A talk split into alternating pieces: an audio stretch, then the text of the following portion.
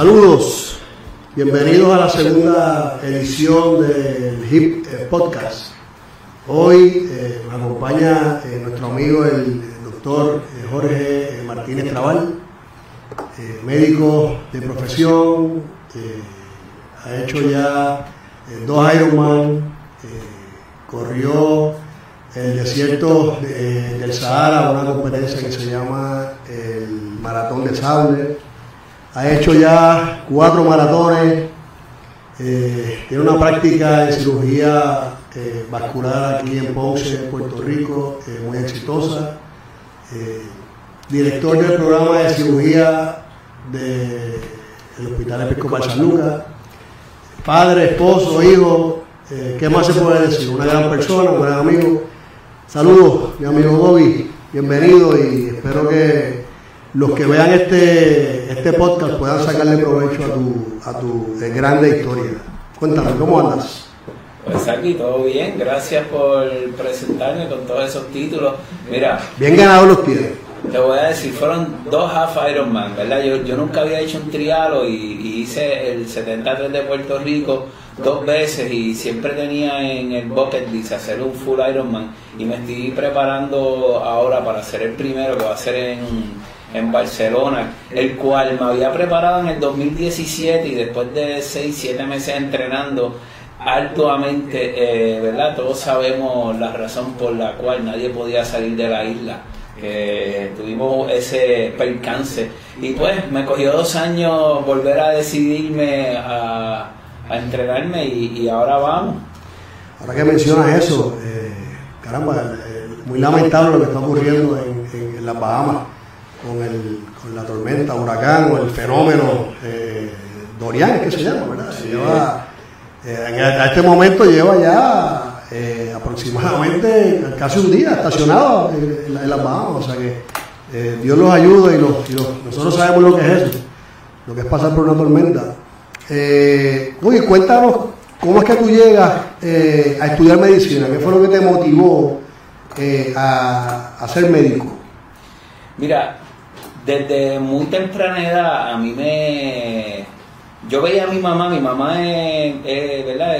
Es, beautician, como se conocía en el argot puertorriqueño, o estilista, como dicen.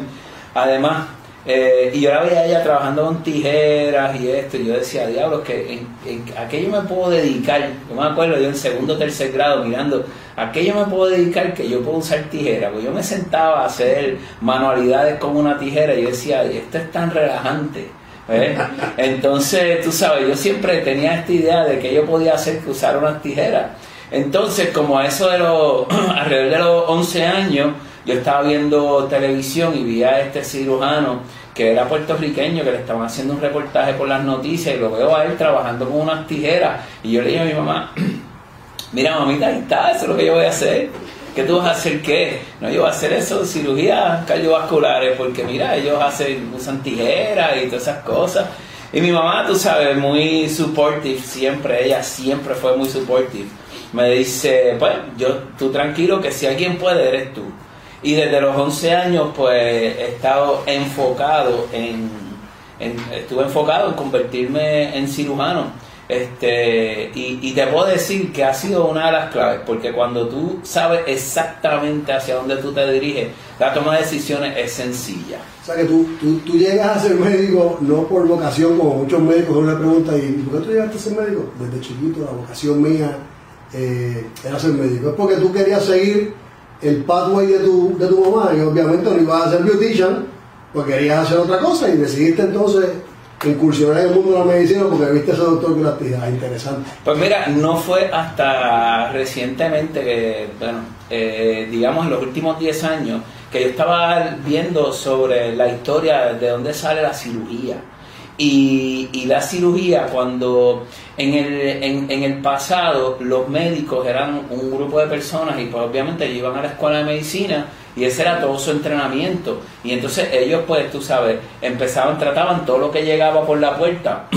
Entonces en un momento hubo unos, unos médicos que se dieron cuenta que remover cosas que estaban dañadas era, era una cosa que podía ser beneficioso para el paciente y como ellos no tenían destrezas manuales con instrumentos, empezaron a hablar con los barberos ¿verdad? Entonces, esto fue en, Inglaterra y esto fue, pues, ah, yo te diría, no, no sé exactamente el tiempo, pero fue en la época medieval. Hace, mucho tiempo. Sí, sí, fácil, eh, 1200, 1300 años atrás. Entonces, quizás esa no es la época medieval, perdóname, no soy historiador, pero fue para hace más de mil años atrás. En el próximo podcast vamos a tener más o menos una información un poquito más certera. Bueno, pues de aquí sale, entonces las barberías, ustedes saben las cosas antes que habían, que parecía un candy cane afuera. Y no sé si te acuerdas que los candy canes estos tenían distintos colores, unos tenían verde y rojo, otros tenían verde, azul y rojo, otros rojo nada más, ¿verdad? Pues entonces la, la, el, el color coding de estos candy cane era hasta qué destreza llevaba ese barbero. Si tenían rojo quería decir que bregaba con sangre. Entonces, este, pues de ahí sale de que de las barberías salieron los cirujanos. Bueno, para no ser historiador, creo que tiene una muy buena, una muy buena eh, relato, eh, una muy buena idea de la, de la, de la historia. Cuéntame cómo tú llegas eh, ya al, cruzar tus estudios de bachillerato que todos debemos presumir que lo hiciste en biología o en premédica, o, eh, llegas a estudiar eh, medicina. ¿Cuán, ¿Cuán difícil fue? Y esto es para todos estos muchachos que quieren estudiar medicina.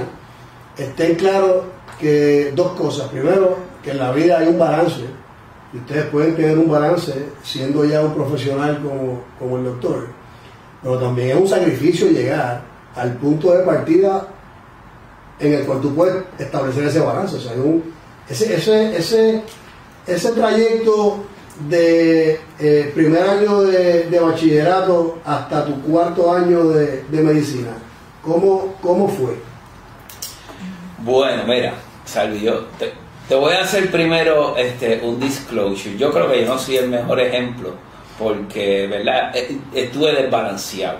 Entonces, entonces, entonces, yo, yo empecé completamente a, a un lado este y, voy a hacer así y en la izquierda no nada político sino que pues empecé desde de un lado malo y después poco a poco me fui me tuve que obligatoriamente mover a completamente el otro extremo mira yo siempre decía de chiquito que tú, tú te consideras y podríamos decir que tú en realidad eres una historia de éxito bueno, pues este, al, al, al, final del camino, ¿verdad? Como te digo, allá la lápida lo que diga. Pero en, en, en cuanto a...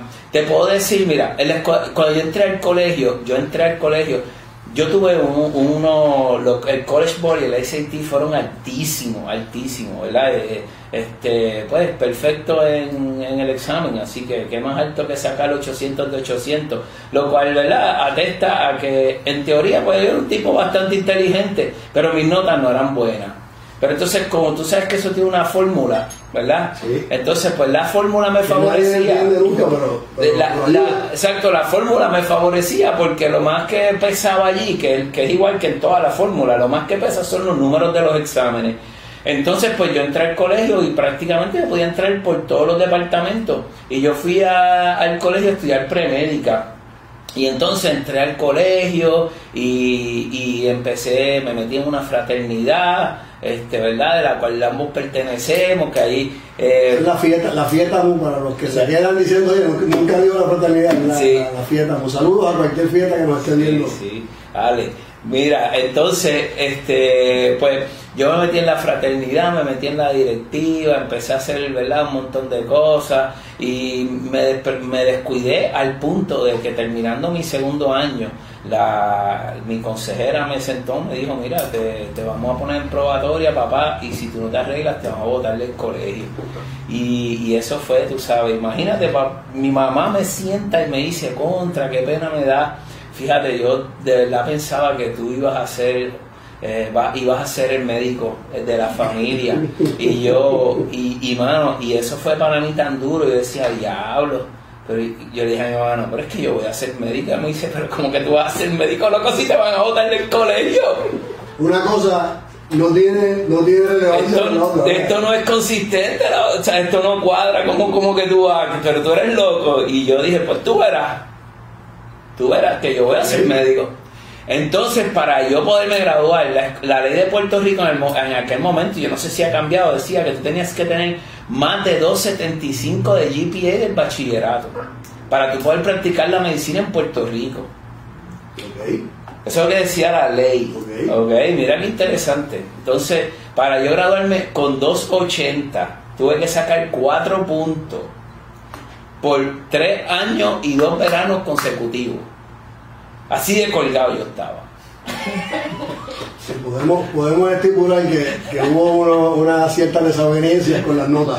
Claro, Entonces, tú sabes, mira, yo, yo me colgué en inglés, en español. Las únicas que yo pasé de así, pero que fue, yo iba nada más que los exámenes, fue matemática, porque yo era, pues, matemática es bien fácil, tú sabes.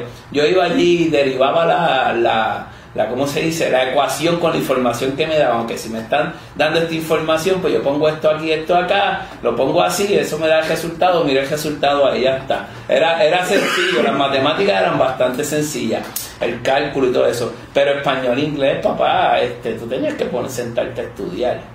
Anyway, yo, yo todas esas clases o me colgué o fue raspar un laude y así fue, química, lo mismo, hasta que finalmente llegué al tercer año y tuve que sacar A en química orgánica, en bioquímica, en fisiología, en histología, todas las clases de concentración tuve que sacarla porque si no, no había break. Y el promedio no subía, era como que yo seguía saliendo bien y no subía y no subía. Hasta que finalmente cuando me gradué, me gradué con, con, una, con un promedio que la ley me permitía ser doctor. Y de ahí te gradúas después de todo ese camino eh, pedregoso.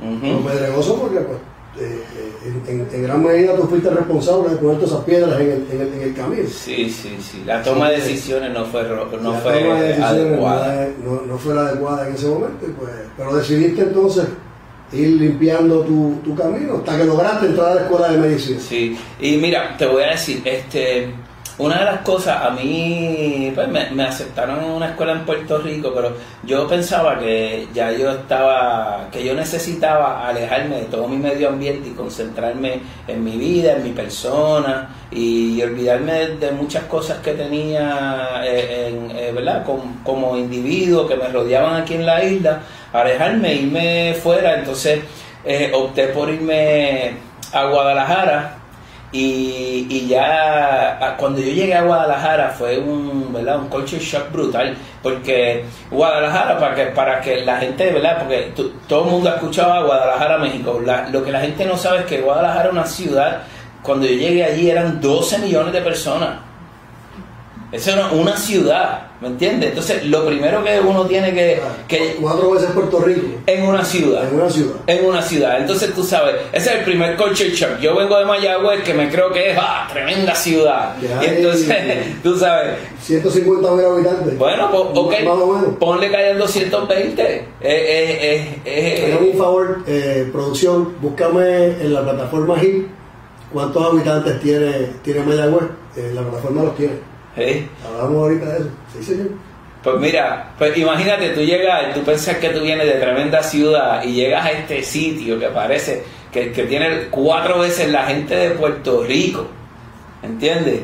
Y, y tú empiezas a entrar y tú ves toda esta estructura de lo que es una ciudad realmente grande, donde los semáforos se coordinan y tiene un letrero que dice, esto era hace 20 años atrás, En Mayagüez, en Mayagüez, yo creo que el único, el único edificio que tenía escaleras eléctricas era el de, el de Felipe García, ¿te acuerdas? ah, exacto, En Mayagüez no había escaleras eléctricas. en la tienda, en la No tienda. había, era la, Ah, tienda Felipe García. sí. La única escaleras eléctricas que había era la de. Sí, la de- sí. Pues imagínate que culture shock, tú ir de, de, ¿verdad? De, de un de un pueblo como No, el que no eléctricas. Exacto. A, a tú entrar a una ciudad donde hay 12 millones de personas, donde la, eh, la forma en que esa ciudad estaba hecha tenía una coordinación social tremenda. En una cultura, los mexicanos son muy, muy bueno en lo que es este, a nivel social. El tema cultural y el tema social, sí. Sí, sí, Son bien estructurados. Ese, sí, sí, oye, la gente, pues, tú, la gente que los mira de afuera y no conoce, no estuvo gastronómico también.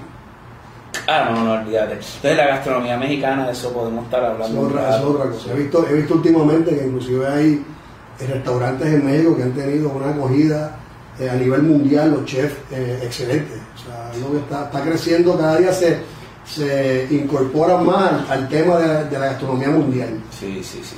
Sí, oye, esa gente son, son buenos, son buenos. Te digo, yo aprendí mucho. Lo primero que yo aprendí allí, que es algo por lo cual yo creo todo el mundo debiera irse fuera de Puerto Rico a vivir un tiempo, este, si tiene la oportunidad, es arretar todo tu absoluto, ¿ves?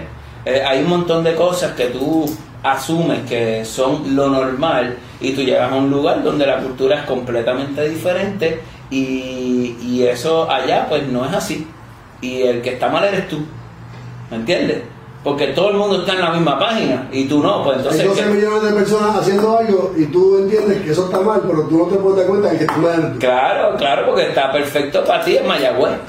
Exacto. Pero no está bien para ti en Guadalajara, México. Y llegas a, a Guadalajara a estudiar, un nene, 21 años, 23. Eh, 23 años, eh, te sueltan en esa ciudad de 12 millones de habitantes. Vienes de una ciudad de 150 mil habitantes aproximadamente.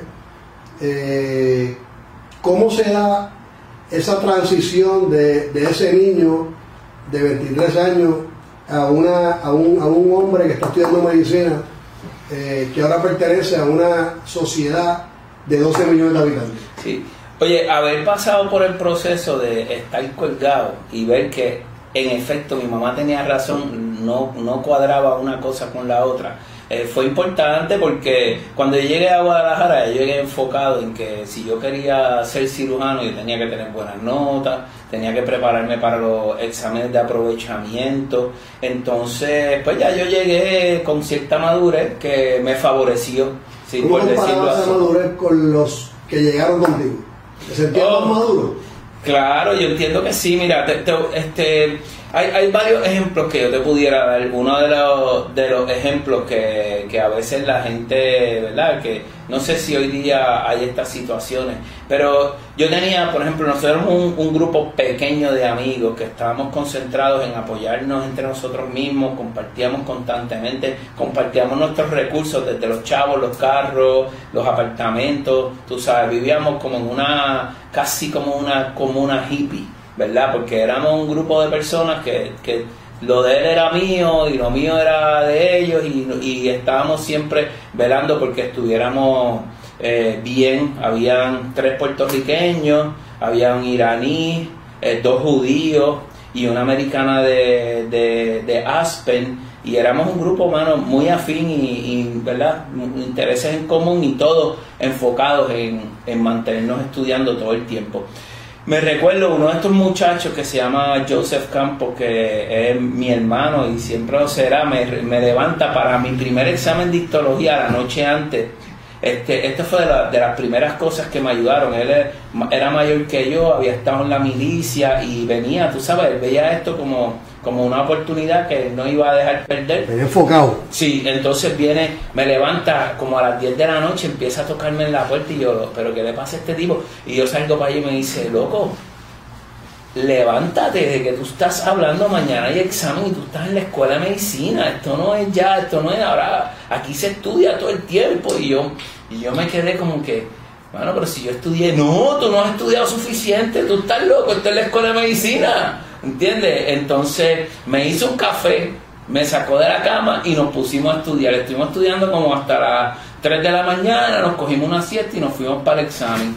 Entonces los primeros exámenes me fue más o menos. Tú sabes, yo no estaba, no, los pasé, pero no me fue tan bien como yo creía. Y yo veo no seguiste sacando los cuatro puntos que estabas sacando al final del colegio. Cada vez que tú subes de nivel se pone más difícil, tú sabes. Entonces, este, yo veo a este muchacho que de Colorado, que todos los exámenes era la mejor nota, la mejor nota. yo le digo, oye, ven acá, mano. Yo quiero, ¿qué es lo que tú haces? Porque es que... Sí, sí, yo quiero saber, yo quiero tener buenas notas, así que yo quiero ver qué es lo que tú haces. Y el tipo me dice, pues mira, para mí es bien sencillo. yo estudio 100 horas para cada examen. Y yo, ¿cómo? 100 horas. ¿Cuántas horas tiene la semana? Wow. Y yo, bueno, pero, ok, entonces, pero explícame cómo tú lo haces. Pues, ok, por ejemplo, yo tengo el reloj y el reloj es un timer y el timer está prendido. Si yo voy a ir al baño, paro el timer. Porque si tú estás orinando, tú no estás estudiando. No. Tú estás orinando. Pues claro. Pues no puedes ir a encontrar tiempo de estudio. Y yo decía, uh. Y decía, y si alguien te llama por teléfono, paras el timer. Pues no estás estudiando, estás hablando por teléfono. ¿Verdad? Y yo dije, diablo, qué jodida. 100 horas. Para cada examen, ¿cuántos, cuántos exámenes había, había? Uno, uno a la semana. Uno a la semana. Uno a la semana. Bueno, está bien, pero tú trabajas, tú trabajas, eh, el- el- la semana tienes ¿qué? 40 horas de trabajo, pues tienes 60 horas más, pues entonces no dormías. No, papá, eso era así, no dormía. Tenías que meterle, tú le metías, tú te, tú, tú te acostabas a las 2, 3 de la mañana, te levantabas a las 8, 9, te cogías naps y seguías estudiando. Te gradúas en cuarto año, Ajá. pasas todo eso, veo que, que, que tienes esa fórmula, estableciste esa fórmula. Sí, sí, sí, ya, ya para la escuela de medicina yo estaba bien enfocado. Mira, uno de los problemas que había con, con la escuela de medicina en Guadalajara es que los puertorriqueños, fuera de excepciones, no estaban pasando los USMLE. Los Sí, es- Eso, eso lo he escuchado. Exacto, entonces, pues yo dije, mira, pues yo no puedo hacer lo que aquí hace todo el mundo. no, Hay, hay gente que no sabe, eh, eh, todo alguien que esté viendo, que nos vaya a ver, nos esté viendo, eh, que esté ducho en, la- en el tema de la medicina, sabe lo que es eso. En síntesis, ¿qué es el USMLE? Para, que, para los que no, para los que hay un paciente tuyo que te esté viendo y que no sepa lo que es eso. United States Medical Licensing Examination. Es la revalida. Exacto. Si no coges eso, no puedes practicar. No, eh, bueno, tú puedes coger la revalida de Puerto Rico, pero con la revalida de Puerto Rico tú no puedes hacer especialidades acreditadas por las agencias acreditadoras Te americanas. quedarías como generalista en Puerto Rico. Correcto. Pues entonces yo no quería ser generalista, yo quería ser cirujano, pues entonces para mí la revalida no era importante. ¿Ves? Ese examen es importante. El USMLE era importante y los puertorriqueños no estaban pasando los USMLE en Guadalajara, fuera de individuos esporádicamente, ¿ves? Y yo dije, no, no, no, pues, pues a mí no me importa cómo haya sido en el pasado, yo los tengo que pasar. ¿Ves? Porque yo necesito eso, porque si voy a ser cirujano, que, ¿verdad? Que volvemos al- a lo mismo y la meta era clara. Yo quería ser cirujano, no tan solo tenía que pasar, tenía que salir bien. Porque pasarlo no, es- no era suficiente. claro, claro, claro. ¿Entiendes? Entonces, mira, te, voy a decir algo que, este, que, esto es algo para que todas las personas que quieran adquirir una profesión a través de una ruta académica tomen en consideración. Eh, yo tuve disponibles todas las claves de los exámenes en Guadalajara. Las claves estaban disponibles. Tú podías accesarlas, las comprabas, sacabas buenísimas notas, pero eso no me hubiera ayudado a pasar el USMLE. ¿Me entiendes? ¿De qué sirve yo sacar buena nota en el examen si no adquieres el conocimiento? Eso, eso es uno de los, de los atajos más contraproducentes que una persona puede tener, puede hacer. ¿Sabes? Mire, saque la nota que le corresponde, no se copie. Eso es Y estúpido. había mucho, había mucho, eh, mucha situación donde se copiaban los exámenes. Claro, la gente se copiaba todo el tiempo. Resultados no pasaban el. No, el papá, no pasaban el USMLE y les daba trabajo la revalida de cogerla tres y cuatro veces. Tú sabes. Entonces, tú- yo te digo, bueno, a mí me da pena. Yo tengo amigos que son mis amigos y ellos se sentían súper bien. Yo me gradué, en promedio, yo me gradué de los últimos en la clase. ¿Ves? Porque todo el mundo, la gente se repartía los exámenes. ¿Me entiendes? Pero a mí no me importaba el examen. Yo veía el examen como un, como un tool para yo saber en dónde no estaba bien, como un ensayo. Para entonces yo determinar, ok, en esto y esto salí mal, pues esto tengo que enfatizarlo cuando voy a estudiar para el USMLE. ¿Me Pasas tu examen y de- decides irte a hacer cirugía. Ok, este, sí, está, está fuerte ahí. Esa, esa etapa también fue dura. ok, déjame contarte cómo es que Más esto. dura que, la escuela- que el, que el- que el- que el choque cultural entre Puerto Rico y México. Sí, mano. Oye, yo no sé cuántas personas saben lo que es vivir en incertidumbre, Pero la carrera de medicina te mantiene en incertidumbre por tanto tiempo, porque primero es si te cogen o no te cogen en la escuela de medicina. Después es si pasas o no pasas los exámenes. Después entonces es si machea. Déjame explicarte lo que es el match. El, el NRMP o National Residency Matching Program es un sistema que se hace a través de los Estados Unidos, ¿verdad? A través de la Agencia Acreditadora de la Residencia, donde tú entras tu información a un repositorio electrónico, tú pones tú mandas tus exámenes, mandas un CV que tú creas, un ensayo, eh, el USMLE manda tu transcript para allá, la escuela manda tu transcript. Y ahí todo el mundo de residencia tiene que ir ahí. Que haya pasado el USMLE. Claro, si no los has pasado, ni tan siquiera te van a considerar. Entras en, ese, en ese pote entras en un pote. Entonces, a través de ese pote, tú dices, bueno, pues voy a solicitar a estos programas. Oye, déjame decirte, estamos saltando una etapa importante que fue la quinta trayectoria, ¿verdad? El Fifth Pathway. pues vamos a ver sí, El Fifth Pathway, en 1972, el hijo de un senador de Arizona, este, quería entrar. Gracias a Dios que, no soy la historia, decía él. el, el, el Pathway. Este muchacho no lo cogieron en ninguna escuela este, en los Estados Unidos y él decidió irse a México. Pero entonces él, él quería entrar al sistema americano y verse como un graduado del sistema americano. ¿Verdad? El sistema americano de las escuelas de medicina se llama el LCME, la Liaison Committee on Medical Education. Entonces, este senador convence a, varios de sus amigos, proponen un proyecto de ley que establece lo que se llama la quinta trayectoria. La quinta trayectoria era un año que tú hacías en una escuela de medicina americana y por la forma en que la ley estaba establecida, tú vas y haces ese año y para el sistema americano tú te graduaste de una escuela americana. Y no tienes que hacer lo que hacen las personas que vienen de una escuela del extranjero que tienen que pasar por el proceso de, del Foreign eh, Medical Graduates. Entonces yo hice la quinta trayectoria porque había pasado los USMLE. O sea que tienes cuatro años de medicina y un año de quinta trayectoria. Pero si no pasas el USMLE, no puedes hacer. No puedes hacer. O sea que el USMLE, para los estudiantes que, que están escuchando, eh, y están estudiando en el extranjero, es el examen más importante que ellos pudieran haber cogido en la vida. Claro, eso es, eso, todo es preparatorio hacia el USMLE en ese momento. Entonces, la quinta trayectoria, hace como ocho años atrás, eh, pasaron un proyecto de ley y la suspendieron. O sea, es que interesante, pero yo pues estuve en esa ventana de poder hacer la quinta trayectoria y ahí me fui a Nueva York Déjame, déjame, hay varias cosas del aspecto personal que son importantes entre todo este toma de decisiones, porque desde que yo estaba en segundo año de escuela de medicina, yo estaba casado y tenía un bebé.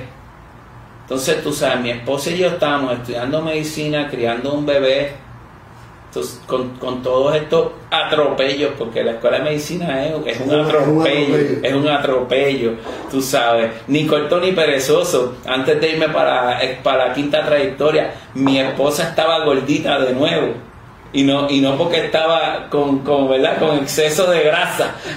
Era porque llevaba, equipaje dentro de ella. Sí sí llevaba otro ser humano adentro tú sabes que eh, eh entonces oye. se muda a Estados Unidos con dos bebés. Peor que eso yo me mudo a Estados Unidos. Ella se queda en Puerto Rico. Okay. preñada y con un bebé. O sea que yo te voy a decir algo yo mi esposa tiene mi 100% de respeto no, debe, no, debe, haber sido fácil para, para ella ni, para, ni para ti. Mira, este, créeme que después de X cantidad de tiempo ya tú no quieres estar lejos de tu... Tú no quieres estar, o sea, puede ser, puede ser simpático, digamos, días, semanas, pero llega un tiempo donde o sea, tú, tú depende, me imagino que hay personas que no le importe, pero para mí llegó un punto donde era, era demasiado, era un estrés tremendo. ¿Será por eso que esta generación que está saliendo ahora se tarda tanto en, en, tener compromisos matrimoniales y tener eh, eh, hijos? Porque cuando estás viendo los, médicos que están saliendo, que están terminando ahora, son bien pocos los que terminan casados con hijos ya o terminan con, sino que pues terminan solteros, o novia, o novio, pero, o pareja, pero no con un compromiso tan, tan fuerte como el que tú eh, tenías cuando terminaste. Mira, tú sabes una cosa, Salvi. Yo creo que eso es, eso es un error. La gente piensa que el que se crea que empezando una práctica es más fácil para criar hijos que cuando estás en la escuela de medicina está bien equivocado, papá. En la escuela de medicina tú estás, tú tienes que estudiar mucho. Pero... Ahí haces eso y te vas a residencia de cirugía. Ok, pues entonces, este, cuando estoy en la quinta trayectoria, este, que mi esposa está lejos, mis hijos están lejos, ahí entonces me toca solicitar para residencia en Nueva York, sí. Yo vivía en Manhattan, eh, Bueno, comimos pizza cuando hicimos el maratón de, de, Nueva York. Al lado de donde yo vivía. Comimos pizza con, el, con los amigos que lo hicieron con nosotros, Ernesto Jusino y, y Pepito Sí, sí. George. Sí, George Fajet, saludos a todos, a todos ellos. Ya próximamente se sentarán y nos contarán su, sus historias que estamos viendo que son historias interesantísimas de mucho eh, de mucha información y mucho coraje, así que estén pendientes que próximamente los vamos a estar invitando. Pues mira, estaba en Nueva York, Nueva York fue muy interesante porque te voy a decir, ahí yo me di cuenta que el libro tiene toda la información que tú necesitas y si tú de verdad le metes al libro, no importa, mira, yo estaba con gente de New York Medical College, de Brown, de eh, New York College of Osteopathic Medicine, de Mount Sinai, de había, ay Dios mío, había gente eh, haciendo esta quinta trayectoria y rotando por allí como estudiantes de medicina que venían de todas las universidades de la región. Y yo te puedo decir, papá, que yo me sabía el libro mejor que todos ellos, pero por mucho. ¿Te lo estudiaste? yo me lo estudié, yo, yo se lo recitaba y esta gente estaban perdidos. Me acuerdo cuando yo roté en, en cuando yo roté en, en, cirugía, el tipo era un, eh, ay Dios mío, de Romania tipo era de Romania, un tipo bien pesado, hermano. el tipo, yo creo que te digo, era peligroso y todo. La forma en que se comportaba. Yo no, yo no, ¿verdad? Era pesado, en, pesado de, tamaño, era pesado de que era rudo. Sí, sí, sí, chacho, tenía una personalidad, tú sabes. Rudo, Sí, de allá, del USSR, tú sabes. Entonces era un tipo bien extraño. Y, y yo, mano, tú sabes, pero, pero por alguna razón, él le hacía preguntas a todo el mundo y cuando más nadie sabía, decía, Jorge, dile y yo, ah, le dije que jodía, porque diablo. Ah, entonces, pero que, que, siempre yo sabía, bueno, porque yo llegaba preparado, yo le dije.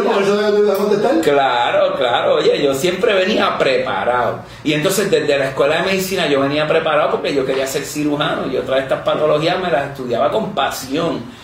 Lo mismo, eh, técnicas simples de, de, procedimientos bedside, yo la, yo la, yo la adquirí todas esas destrezas en la escuela de medicina. Yo hago un cuento, ¿verdad? Que, que cuando yo estuve en mi primera rotación de cirugía, que yo la hice en Tijuana, en Tijuana, en la Cruz Roja de Tijuana, la razón por la cual yo fui a la Cruz Roja de Tijuana es porque la Cruz Roja de Tijuana queda justo en la frontera donde era el área pico en aquel momento del tráfico de cocaína y heroína y la entrada hacia los Estados Unidos, ¿verdad? O sea, que el que hable de que, ay, que los issues de la frontera, eso, eso es igual por los últimos 25 o 30 años. Tú sabes, eso lo que pasa es que ahora la prensa le da más atención porque lo quieren hacer ver como, como que se está manejando mal. Este, pero pudiéramos hablar de eso otro día. Eh, solamente te voy a decir una cosa, la frontera entre México y Estados Unidos la controla el gobierno mexicano, no el gobierno americano. Y ese es el problema principal de los americanos con este issue, que ellos se creen que ellos tienen el control.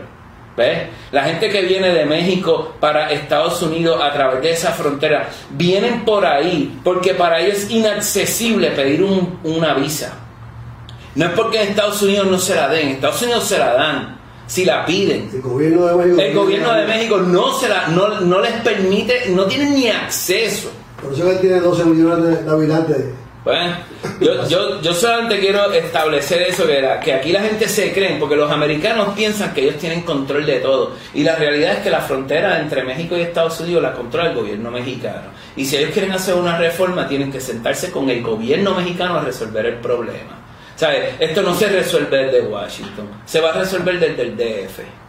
¿Me entiendes? Y te fuiste a Tijuana. Me fui a Tijuana a hacer eso allí porque allí era, allí lo que habían. Yo quería ser cirujano, pues allí lo que habían era tiros, puñaladas, batazo. Era, era, un, era un ambiente caliente. Sí, de trauma. Ambiente de trauma. De trauma. Entonces, tú sabes, literalmente nosotros lo que recibíamos a diario allí eran gente con puñales metidos en el pecho, este, este, vajigas, eh, abdómenes agudos por puñaladas en la barriga con, con, con contaminación fecal. Tú sabes, era, era asqueroso lo que se veía allí todos los días. Todos los días. Tuvimos un más casualties en un momento porque se fue una, una guagua con 48 personas por un bajanco. Imagínate. Y llegaron, llegaron como 15. ¿Había muchos estudiantes ahí contigo? No, mano, había, éramos como cuatro, cuatro personas rotando, había un interno, todo de- todo lo de- que de entraba puñaladas por y ahí, y todo lo que entraba por ahí. Chacho, mira, me acuerdo, bueno, imagínate, yo era estudiante de medicina de tercer año y yo hacía de todo allá. Vamos a hacerte una pregunta, cambiando el tema, pero volvemos a eso ahora. Eh, yo que lo, conozco eh, bastante y he, compartido contigo muchas muchas cosas, yo me he dado que, que, eh, me he dado cuenta que tienes un, eh, un control eh, de tu mente, una concentración bien saludable y bien fuerte. Bueno, obviamente para hacer todos los, los, los eventos que tú haces, los cuales yo a veces he participado contigo, no en los más agresivos, pero en los menos agresivos. Hace falta tener un control de tu mente eh, bueno, agresivo. Podemos pensar que en esos momentos que tú estuviste eh, en esa en esa presión tan tan tan grande en Tijuana, empezaste a tener un control de tu mente más más eh, agresivo de lo que tenías antes. Te ha ayudado a tener y a mantenerlo hasta ahora.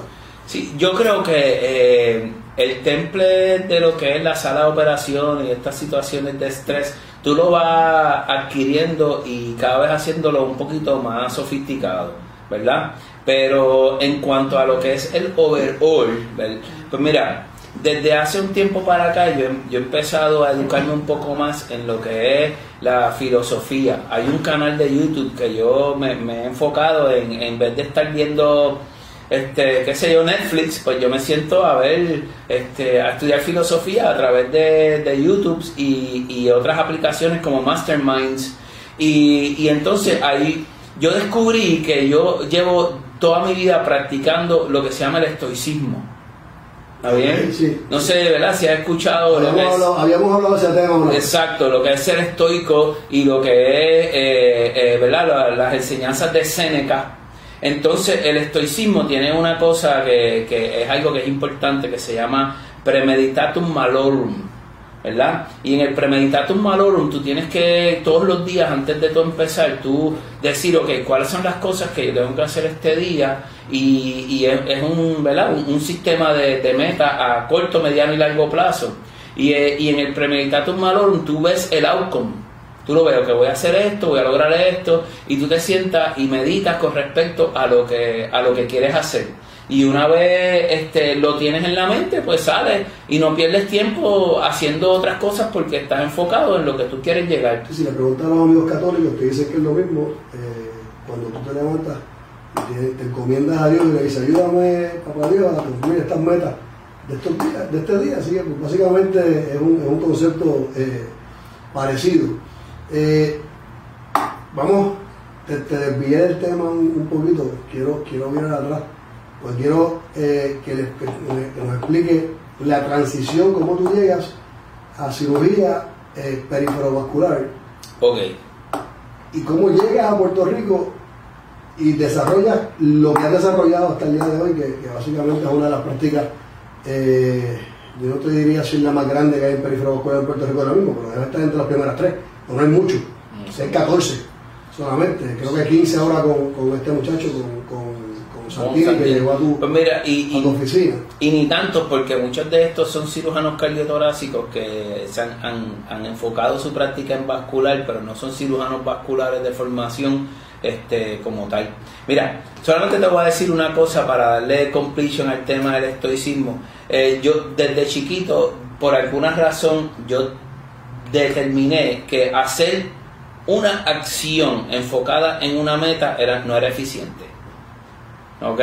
Entonces tú, tú tenías que ver lo que para, para tú poder aumentar la eficiencia de esas acciones, esta acción tiene que estar enfocada en múltiples metas hacia el futuro. ¿verdad? Pues la forma de hacerlo es bien sencillo. Para tú poder saber cómo esto va a afectar múltiples outcomes, tú tienes que tener niveles de meta.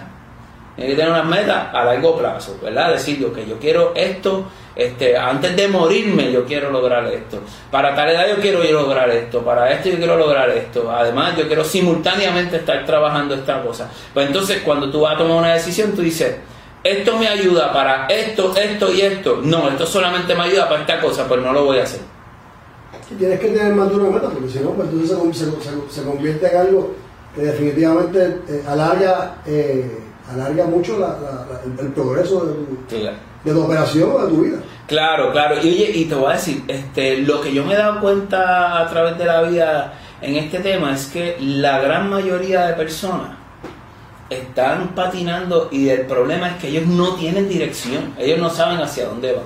Viven, metas cortas. Sí, eh, ellos viven metas cortas y entre metas y entre lograr una meta y otra pues pasa, mucho tiempo. Sí, sí, sí, ellos no, no, tienen dirección, no saben ni por qué están haciendo. Eso en el, eso en el de negocio se llama establecer un eh, plan de trabajo y establecer un eh, plan organizacional donde tú digas, este, yo voy a esta dirección y en tres años tengo que haber completado esta meta, en cinco años haber completado esta otra.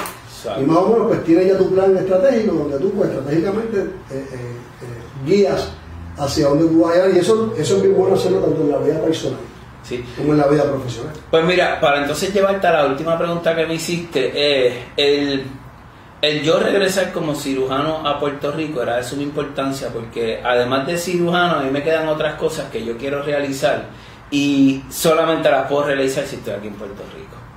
¿Me entiendes? Entonces, por eso es que, tú sabes, eh, como, como, como cirujano, yo iba a tener una profesión que me gusta, porque era afín conmigo, era, tenía, número uno, le estás sirviendo a los demás. Número dos, estás haciendo manualidades. ¿Sabes? Ahí empezamos, ahí empezamos el tema. Claro, estás haciendo manualidades. Número tres, Oye, en esta sociedad, debido al, hecho de que los médicos tienen unos entrenamientos arduos y la gente reconoce, ¿verdad? El hecho de que la gente pasa por todo esto para llegar ahí, la sociedad lo aprecia. Entonces te da, te da un estándar social que es, es bonito, porque la realidad es que tú lo, tú lo percibes cuando la gente te, te ¿verdad? Pues interactúa contigo y, yo creo que es de suma importancia darse cuenta que el hecho de que la gente lo aprecie debe ser debe darte una, una lección de humildad. Tú sabes tú tienes que mantener la cabeza baja y decir gracias Dios mío porque verdad porque ha sido eh, eh, generoso bondadoso por lograr que mi esfuerzo rindiera fruto todas esas cosas que es importante. Pues entonces mira yo, yo fui a Nueva York, eh, empecé el NRMP, que era lo del match, que como uno entra a la residencia, y no maché. El primer año. No maché. El primer intento. No maché. Entonces, cuando tú no macheas, el proceso es lo que le llaman el post-match que en aquel momento no era un proceso, ahora tienen un proceso electrónico también. Antes era romper a mandar papeles y a llamar por teléfono. cuando salía la lista de posiciones libres, tú empezabas a buscar lo que apareciera. A ver si entrabas en una de esas. A ver si entrabas donde pudieras, porque lo más importante es no caerte fuera, tú tienes que permanecer dentro del sistema. ¿Ves? Pues entonces así fue que llegué a Puerto Rico por primera vez. Después de, ¿verdad? de cinco años fuera, llego a Puerto Rico y empiezo residencia en Mayagüez. El doctor Víctor Carlos, que en paz descanse, murió hace como tres semanas atrás. Este, me, dice de manera muy cómica, porque yo lo llamé y hablé con él, tú sabes, yo soy así bien eh, enfático y le dije, ah, pues hice esto en Centro Médico en Mayagüez. En Centro Médico en Mayagüez. Lo que hoy se conoce como el Mayagüez Medical Medical Center. Entonces Víctor Carlos me dice, ah, pues mío, si tú tienes todas esas cosas que tú dices, pues echa para acá. Así me dijo. Y yo, ok, eso, lo que usted me está diciendo entonces es que la posición es para mí, sí, echa, para acá. Era un amigo el, doctor. Sí, sí, sí. de mi, de mi familia. Muy querido, muy querido. Pues Víctor Carlos me abre la puerta, entonces yo vengo a Puerto Rico, entonces eso no, no, no sirvió porque ya Huayca terminaba medicina en México. Yo me- Huayca es la esposa Mi esposa, mi que tenía esposa. ya dos, dos, dos niños. Dos niños, sí. Huayca tenía, bajaba de México con, con dos criaturas que se parecen a mí y yo los crié como míos. Entonces, tú sabes. Vamos, a- vamos a editar, por el bien de él, vamos a editar esta parte. No lo edite, no lo edite, que ya hoy día ya le parece jocoso. Antes le molestaba, ya no le molesta, ya, ya sabe que es un chiste. Oye, Bueno, pues entonces Huayca viene a Puerto Rico, yo, yo voy a Puerto Rico, este, mis papás me ayudaron mucho porque nosotros pudimos ir a una casa que fue donde yo me crié, mis papás se habían mudado y la estaban rentando, llevaban un tiempo rentando esa casa, entonces nosotros nos mudamos allí a la casa donde yo me crié. Este, eh, tuve que trabajar con mis primos para ponerla al día, para, porque mi esposa fue para allá y cuando vio la cocina que estaba desmantelada, el piso, las paredes, dijo que tú me vas a meter a mí aquí. Yo, mira, mi amor, tú no te preocupes. Tú vete, que antes de lo que tú te imagines, esta casa va a estar El Che. para que tú entonces nos fuimos ella y yo diseñamos unos muebles de cocina conseguimos un carpintero en Aguada los diseñamos nosotros papá en un papel yo se los dibujé ta, ta, ta, tomé las medidas yo de arquitecto papá entonces con mi, con mi primo hicimos la cocina la- las partes que que había que ¿sabes? romper y poner nuevo este, yo sellé el techo, yo no sabía nada de sellar el techo, pero había que sellar el techo, así que yo salía de guardia. Yo salía por guardia, papá, a las 10 de la mañana y me trepaba el techo sin dormir a poner sellador. O sea, que, esto es, entonces la gente, yo, yo veo a, a la gente quejándose y, ah, ay que las horas, ay que esto, y yo digo, ay Dios mío, papá, todo lo que te falta. ¿Me entiendes? Porque la gente, yo no entiendo, mano, mira papá, esto no es gratis. Aquí hay que meterle, tú tienes hijos, tú tienes una esposa, tienes que darle una casa, te pagan una miseria. ¿Ves? Porque en la residencia en Puerto Rico, por lo que nos pagaban en aquel momento, porque esto fue antes de la de, del paro de los residentes. Que aumentó, no, no una cosa No gran cosa, pero sustancial, pero, pero- aumentó, aumentó. yo recibía 800 pesos al mes y yo tenía dos muchachos. ¿Ahora cuánto es? Como Yo- 1600, no es muchísimo. Sí, 1004 por ahí. 1400. Es un poco más. No es que- oye, yo no estoy más. diciendo. No es, no es así. No, no, es significativo para el trabajo que No, no, no, no. Pero entonces, mira, pero entonces Waika se quedó ese año en la casa y ella consiguió WIC, conseguimos la reforma, ese era nuestro plan médico, era la reforma, conseguimos WIC, la reforma, conseguimos hasta unos chavitos que daban servicios sociales para cuando los dos padres trabajaban, que para que le pagaras a alguien que te los cuidara, que, que los cogía mi mamá y me los daba para atrás. ¿Tú me entiendes? Pues no me los daba directamente, pero ellos pagaban la mitad de mi renta. Yo le estaba pagando por una guagua que me dieron, eh, la guagua pagaba como 700 pesos y yo le pagaba como 300 pesos por la guagua. O sea, que ellos, mis papás, mano, me bregaron súper porque ellos, entonces los papás de Huayca, papá, ellos, ellos también soltaban. O sea, que a nosotros nos mantenían. Era, era, era un momento de, de- definitivamente de mucho, de mucho sacrificio eh, que ahora pues tienes todos los frutos que, que has podido, que has podido eh, eh, cosechar. Sí, y, y, y que valga la aclaración, que, que quede bien claro, yo estoy 100% de acuerdo con las ayudas sociales. Yo soy producto de las ayudas sociales. Así que es, una, que es un tema, es un tema interesante porque uno con una profesión llega, llega a este país con una profesión que, que valga la aclaración eh, de que es de las más necesarias en este momento Claro. en Puerto Rico. O sea, aquí la escasez de médicos eh, es rampante, aquí no hay médicos, eh, nos estamos, si no hay médicos, menos hay especialistas y subespecialistas. Sí. O sea, que, que definitivamente eh, es, una, es un sector del, eh, de todo lo que son los profesionales de Puerto Rico que aunque al final de todo este sacrificio pues, tienen una vida próspera y eh, llena de, de, de, no, no- no quiero decir- no usar la palabra lujos porque se va a oír mal, pero llena de satisfacciones, y de, y de cosas bonitas, eh, ese camino para llegar ahí es exageradamente peligroso. Porque a todo, a todo esto terminan con unos préstamos estudiantiles de la costilla eh, alrededor de 300 mil dólares, que en el caso de ustedes eran dos. Sí, sí, sí. O sea, que, que para ganarse 800 dólares mensuales.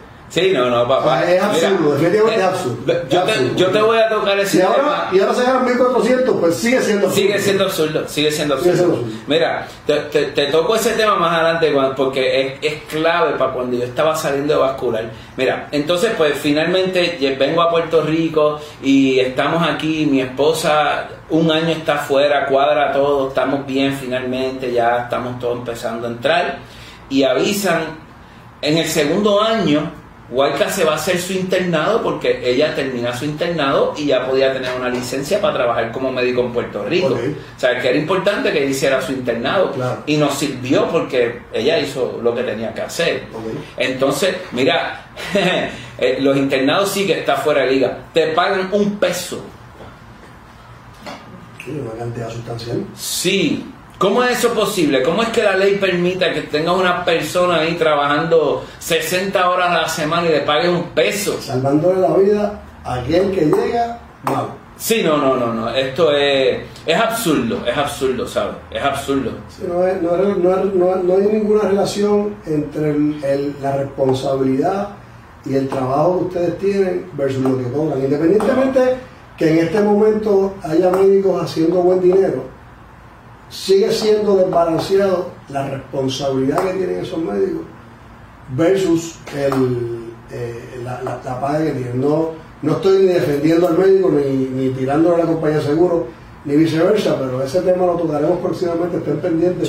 Vamos a traer aquí a la doctora eh, Lilian Rivera, que eh, no sé si saben que se ha, eh, eh, se ha puesto muy ducha en el tema de lo que es el physician burnout. Y, y en, la, en la actividad que tenemos el, el fin de semana, que tú vas a dar una charla de, de ¿qué fue que me dijiste que Del endotelio. del endotelio, eh, la doctora Lilian Rivera va a hablar de lo que es el physician burnout. Así que, eh, que eso es un tema que definitivamente vamos a estar tocando eh, próximamente, pero no ahora. Vamos a seguir con tu historia que está la, la más de interesante. Pues entonces, tú sabes, eh, estoy ahí segundo año, ya yo tenía step 1, step 2, step 3 y de momento... los exámenes sí, ya yo, estaba, ya yo había sacado todo eso del medio porque sabía que si había cualquier oportunidad, yo tenía que tener todos mis exámenes al día. Entonces, vienen y avisan una visita para el programa de Flash, así. Ah, vamos a visitar el programa. Y llega un tipo tejano que medía como 6'4, un americano cirujano cardiotorácico, y nos entrevista. Y yo lo miro a él yo, yo no pude resistir la tentación. Ok, doctor, le voy a hacer una pregunta, ¿verdad? Usted que ha estado en muchos sitios ya. ¿Cómo usted ve la cosa aquí? Y el tipo se gime, mira, y dice, bueno, pues vamos, vamos a, a, a simular worst case scenario. Vamos a, por, por, por contestarte algo, porque esa decisión no es mía. ¿Ok? Esta decisión no es mía, pero por contestarte algo, te voy a dar worst case scenario. En julio primero del año este que entra, aquí no va a haber residencia. Ok. ¿Me entiendes? Y yo llegué ese día por la tarde y dije, Guayca, mi amor, van a cejar la residencia. El tipo más claro no canta un gallo, no las van a cejar. Así que yo necesito que nosotros consigamos una posición, porque si yo voy a ser cirujano, no va a ser aquí.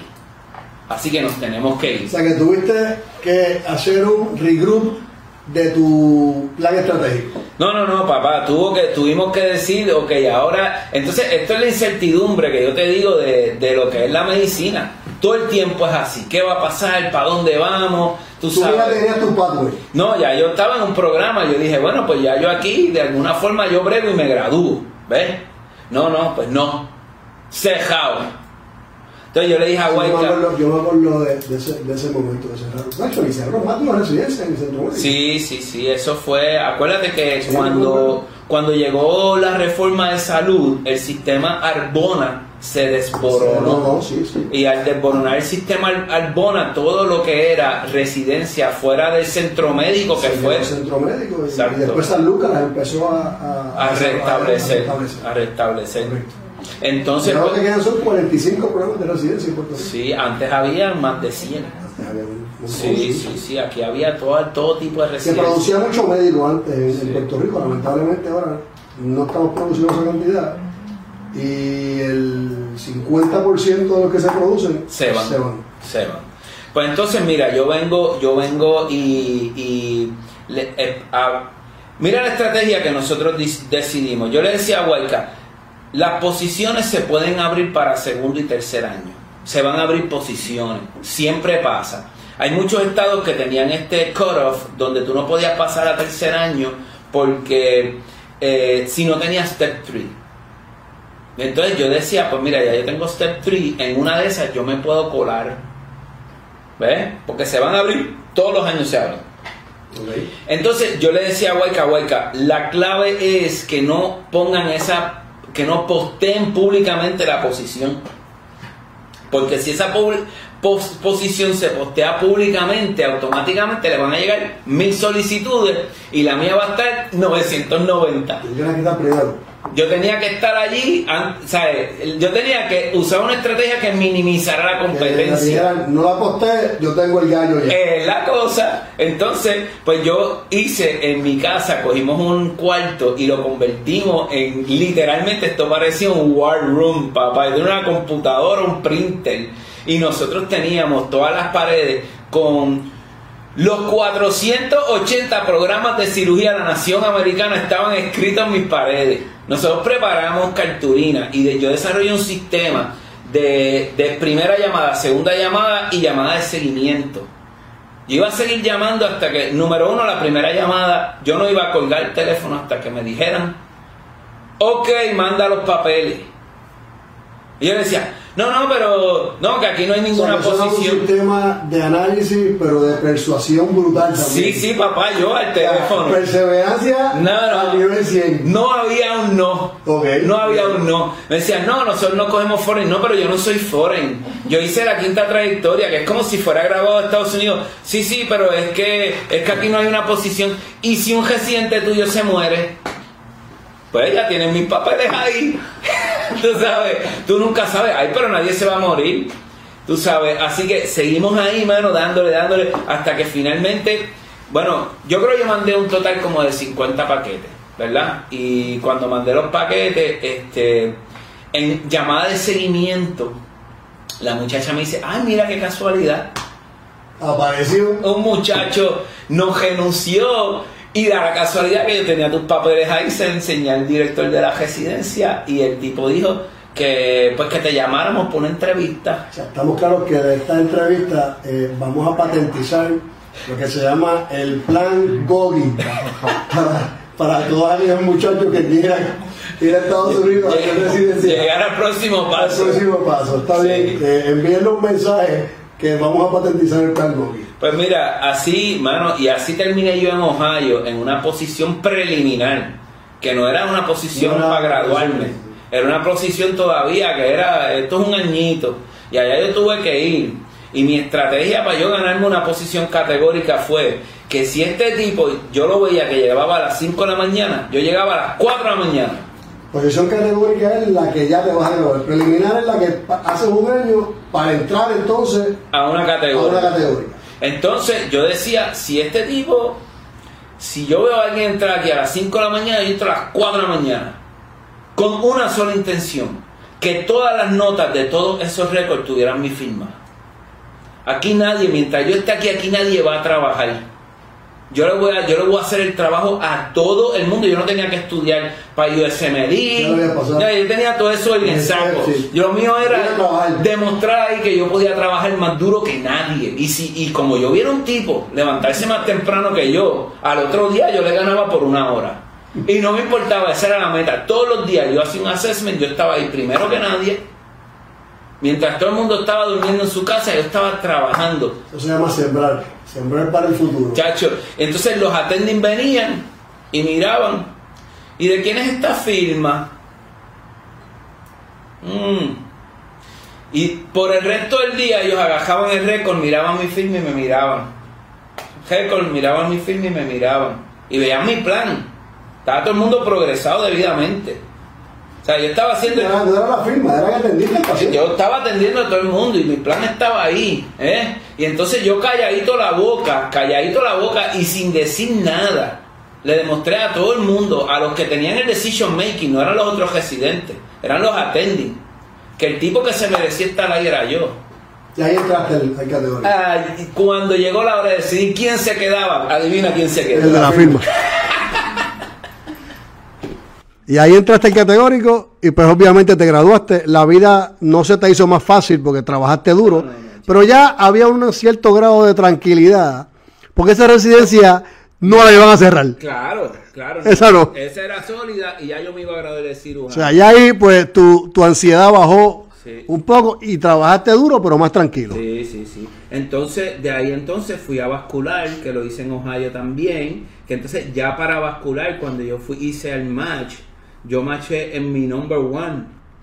¿Me entiendes? O sea, ya, ya había habido una progresión donde de venir de, de colgado en la, en la universidad a mejorar mi condición en, En la, la escuela de medicina, a superar significativamente la probabilidad de, durante la residencia de cirugía, a yo seleccionar y machar en mi number one choice para cirugía vascular. Y yo me entrevisté en tremendos sitios. Y yo escogí el lugar que escogí porque yo siempre quería tener un cargo de, director de una residencia. Y yo quería trabajar con una persona como lo fue mi program director, que es el doctor Anthony Camarota. Es un tipo que es de clase mundial. Yo, yo decía, si yo quiero ser director de una residencia, yo tengo que tener un CV digno de. ¿Ves? Y para tener un CV digno de, yo necesito un coach. O sea que, que ya tú en ese momento eh, estabas utilizando la- la teoría que hablamos ahorita y estabas trabajando no tan solo para ser cirujano, estabas trabajando para ser cirujano vascular y dirigir la una residencia. Claro que sí. O sea que tu- tus metas eran una detrás de otra Y estaba todo basado en lo que hablamos ahorita. Seguro, porque cuando cerraron el programa en Puerto Rico, que yo me fui, yo le dije a mi esposa, no te preocupes, mi amor, vámonos, que cuando yo regrese yo la abro. Y eso fue lo que pasó. Así mismo, Y, Yo- llegaste, y llegaste a Ponce. Llegué a Ponce. Ah, pero ¿cómo llegué a Ponce? Mira, yo tengo un pana, lo conozco. ajá, yo tengo un pana que hizo un mara- el maratón de Nueva York conmigo y par de lo que era, que un día me llama mi hermano, me dice, mira, Goy, este, ven acá que yo tengo que hablar, eh, eh, que- que- que- Jafi, Jafi, que estoy, que estoy aquí con alguien que dice que quiere hablar contigo. Y yo, ajá, ¿quién es? Ah, Salvi Jovira, Salvi Jovira, sí, Salvi, ¿cómo tú estás? Y, eh, bien, coño, tanto tiempo, Salvi. Oye, ¿y es verdad eso que tú estás haciendo vascular? Sí. Ah, pues papá, tú no vayas para ningún lado, que nosotros tenemos aquí donde tú tienes que venir. Así fue. Mira, yo, yo siempre, como estaba, como he dicho muchas El veces, destino, el destino es interesante. sí, El sí, destino, sí. el destino es interesante y a veces uno, uno juega con el destino y no deja que el destino te lleve a donde te, te- te tiene que llevar y pues comete muchos errores, pero, pero, Pero a esa, veces, a veces sale bien. esa pedra, esa pedra estaba el perro. Sí, mira, entonces yo había venido a Puerto Rico ya dos veces. Dos veces ya yo había venido a Puerto Rico. Yo fui a hospitales en el área oeste, hospitales en el área metro. Oye, y muy eficientemente la gente me decía, no, pero aquí nosotros tenemos todo lo que tú necesitas, lo que tienes que llegar y ponerte a operar. Y yo, mira, ¿y, y dónde está la fluoroscopía en la sala de operaciones? No, no, pero tú eres cirujano. ¿Qué es eso? Sí, mira, para empezar, yo te puedo decir, en el área oeste me decían, ah, pero nosotros tenemos cirujanos vasculares. Yo, o sea que tú no entiendes lo que es un cirujano vascular. Porque si tú piensas que tú tienes un cirujano vascular, es obvio que tú no sabes lo que tú estás diciendo. En Puerto Rico hay ocho. Claro, entonces me decían, no, eh, y yo, bueno, de todas formas, mira, a mí me bloquearon la entrada a múltiples hospitales. Me faltaron el respeto en otros. En otros nunca me cogieron el teléfono. ¿Ves? Y entonces... Con tus papeles. No, no, papá, no, olvídate, con, con el Mega CD. ¿Ves? Con el Mega CD.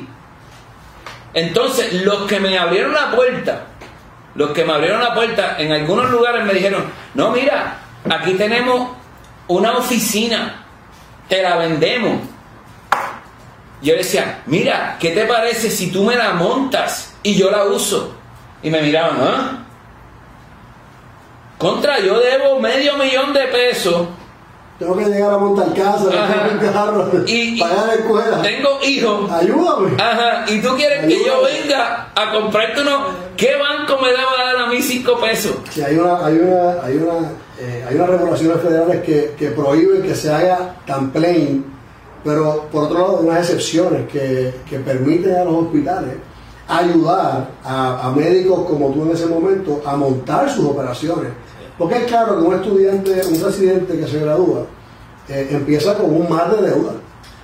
Y a veces los, bancos, lamentablemente, y máxime ahora, que, la situación económica en, Puerto Rico y en Estados Unidos está un poquito eh, maltrecha, los bancos están bien celosos en cuanto a prestar dinero.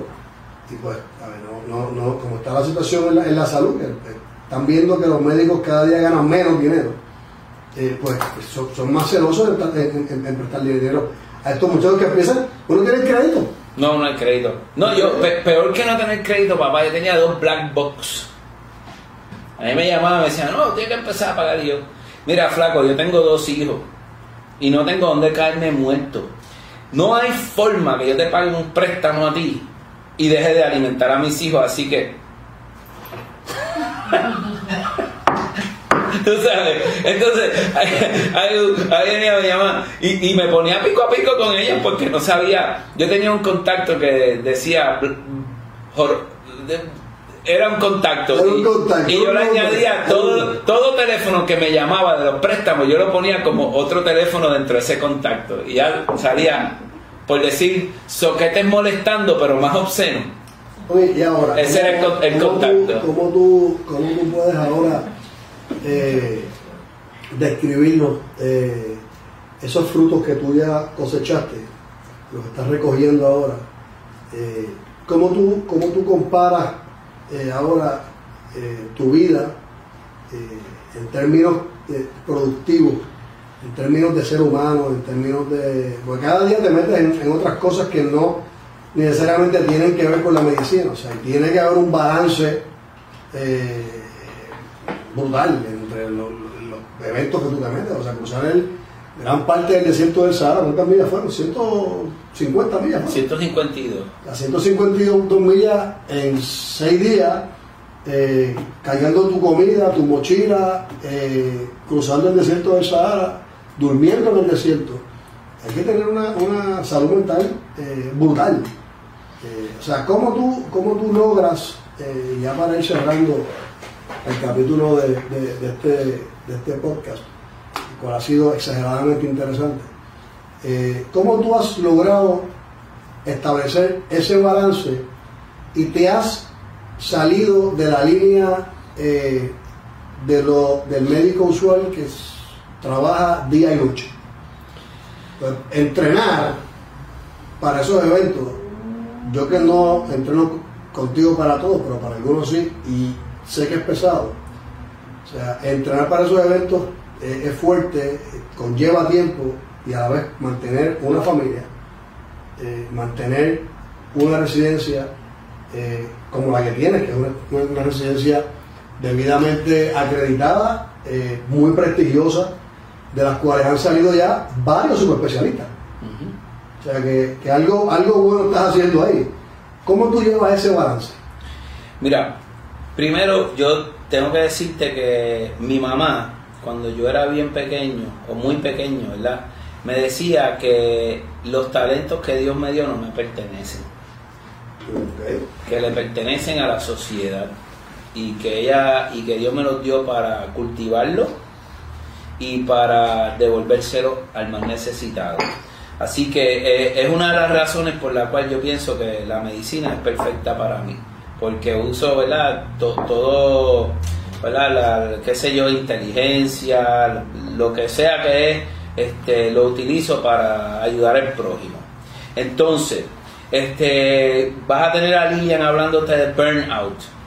Eh, una cosa importante para tú evitar el burnout es tú poder hacer una buena utilización del tiempo.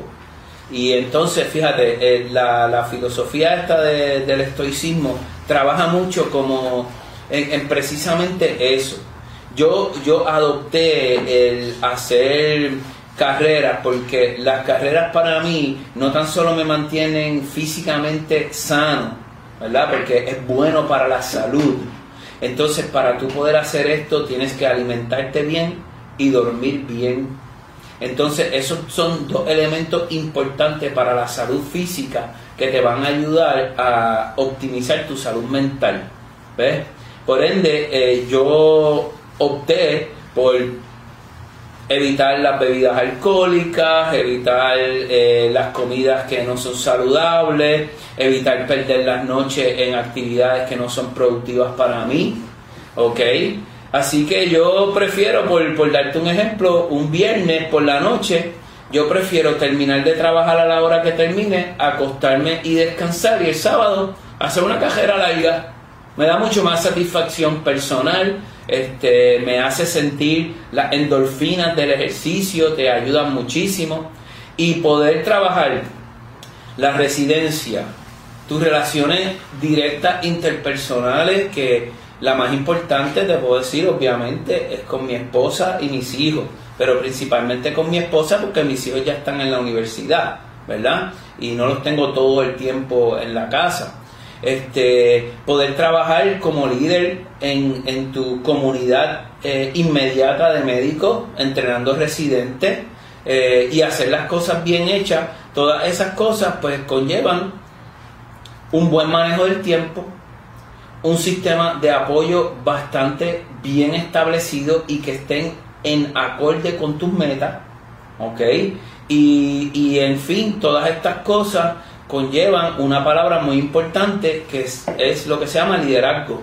Tú tienes que ser un líder en tu, en tu entorno directo y, y hacia afuera también, porque tienes que lograr reclutar personas que estén, que sean buenos, inteligentes, que tengan unas metas similares, que, ¿verdad? Y todas esas cosas, pues, conlleva tiempo eh, y hay periodos donde tú tienes que obviar unas cosas para enfocarte en algo que, que, es de suma importancia para, para, como un building block hacia el futuro, pero hay entonces otros periodos donde puedes bajarle un, un poquito. O sea, que ese, ese, eso que acabas de resumir ahí es el, el, final de lo que fue la primera etapa de tu, de tu vida antes de tu cumplir los 50 años. No voy a decir cuándo los vas a cumplir. Porque dicen que el, que el, hombre cuando llega a los 50 años ya ha atendido muchos proyectos en la vida y que tiene que reformarse para entonces vivir esta segunda etapa eh, de la vida, la cual pues ya tiene los hijos grandes, ya pues está más maduro, profesionalmente pues ya debes estar eh, eh, encaminado. El consejo que le estás dando a todos estos estudiantes, residentes y todas las personas que nos están viendo es que siempre mantengan un balance en la vida para que no lleguen a, lo que la doctora Lina Rivera nos va a explicar en una próxima eh, sesión de, este podcast, que es al burnout. tiene que haber un balance en la vida del médico tiene que haber un balance. Tú tienes que aprender. Primero, hay un montón de, actividades tóxicas que uno realiza de rutina que no se dan cuenta que eso hay que eliminarla. O sea, tú tienes que evitar hacer cosas que realmente no son positivas para ti. Oiga, como médico, como médico, usted tiene que dar el ejemplo, sobre todo en lo que es salud. ¿Me entiende? Yo no puedo entender porque un médico con un cigajillo en la boca yo logré ayudar a unos pacientes que dejaran de fumar y, yo, yo tuve el vicio de fumar y yo tuve que dejar de fumar. Y un día, este, en el ocio, tú sabes, agarro un cigarrillo y una paciente me dice que yo deje de fumar y usted tiene un cigarrillo en la mano. wow, loco, eh, es una responsabilidad muy, muy grande, ¿entiendes? Entonces tú tienes que, ¿sabes? tú tienes que enseñar con el ejemplo y la mejor manera es enfocarte en lo que realmente es importante. Y si tú piensas que el prójimo es importante, que la sociedad es importante, que el, eh, tu, tu comunidad es importante, pues mira, tienes que actuar constantemente tratando de dar el ejemplo. Y para querer a los demás tienes que quererte tú. Si tú no te cuidas, mira, yo... Si yo no te quieres, no puedes querer a los demás. Oye, a mí me, me- Esto, algo que yo hablé recientemente en, en un artículo, yo tuve un...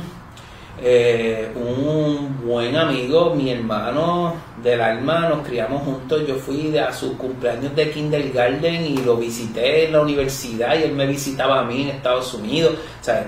Mi hermano, su papá es uno de los médicos más productivos que yo creo que ha dado Puerto Rico en la historia de la medicina y a los 50 años le dio un infarto y se murió. Entonces, oye, tú puedes ser tremendo médico, tremendo lo que tú quieras. A los cuando tú te mueres, tú no sirves para nada. Para dar el ejemplo. Existir. Sí, sí, sí, pues entonces, hermano, mira, tú sabes, yo, yo opté por, por, por enfocarme en mi carrera y en mi salud física y mental. Pues ya la escucharon. Yo creo que eh, ha sido una, una entrevista extraordinaria. Hoy te deseo lo mejor, que Dios te ayude, Igual, igual. que te deje cumplir todas las metas que, que sé que tienes. Éxito en ese Ironman de, de Barcelona. Eh, no te voy a poder acompañar, pero en espíritu te aseguro que voy a estar allí contigo. Eh, ustedes los que, nos, los que nos vieron, eh, cojan el ejemplo. Esto es una historia de éxito brutal llámenlo, sigan el ejemplo de él y nos veremos en una próxima ocasión. Próximo podcast eh, se los anuncio para que estén pendientes, que Dios los bendiga y tengan una excelente semana. Gracias. Gracias.